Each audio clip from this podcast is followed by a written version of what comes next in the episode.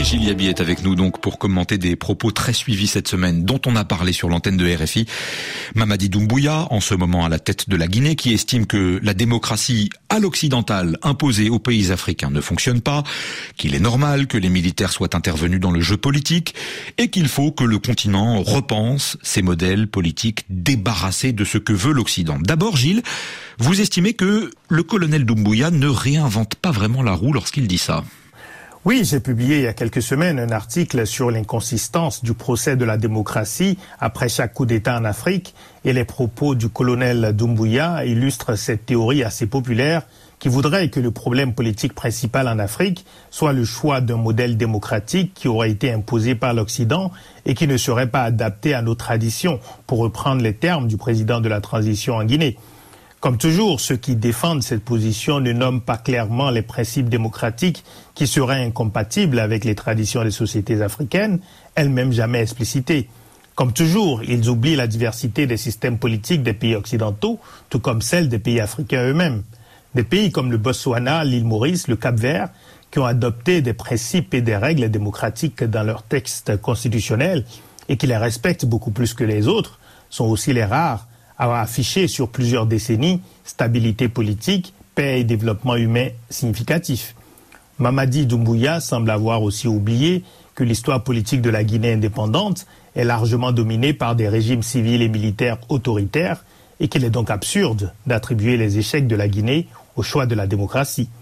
Ni le civil Sékou Touré, ni le militaire Lansana Conté, qui ont cumulé 50 ans de présidence de la Guinée, ne sont réputés avoir gouverné selon des règles et des principes démocratiques.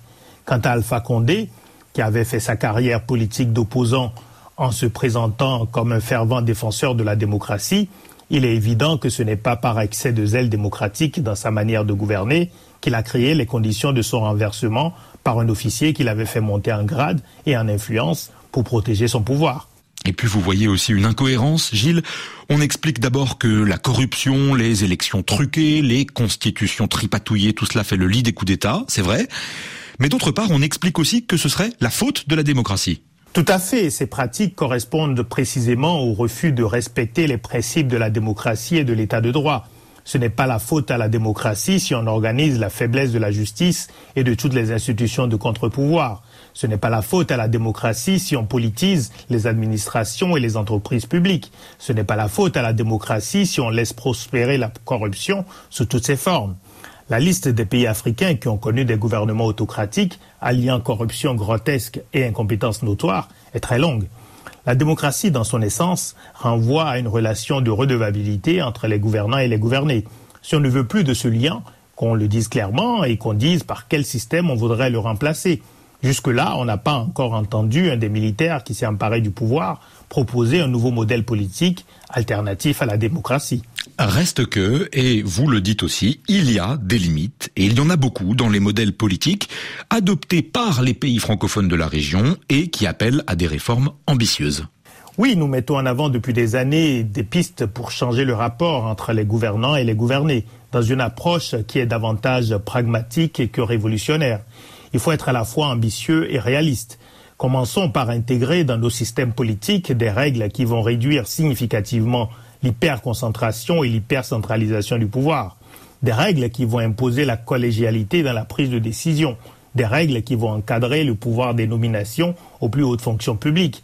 Prenons enfin au sérieux l'institutionnalisation et le financement de l'éducation civique, l'encadrement du financement des activités politiques ou encore l'indépendance des juridictions constitutionnelles. Travaillons sur euh, des institutions indépendantes qui seraient dédiées à la valorisation de la diversité ethnique et culturelle de nos pays.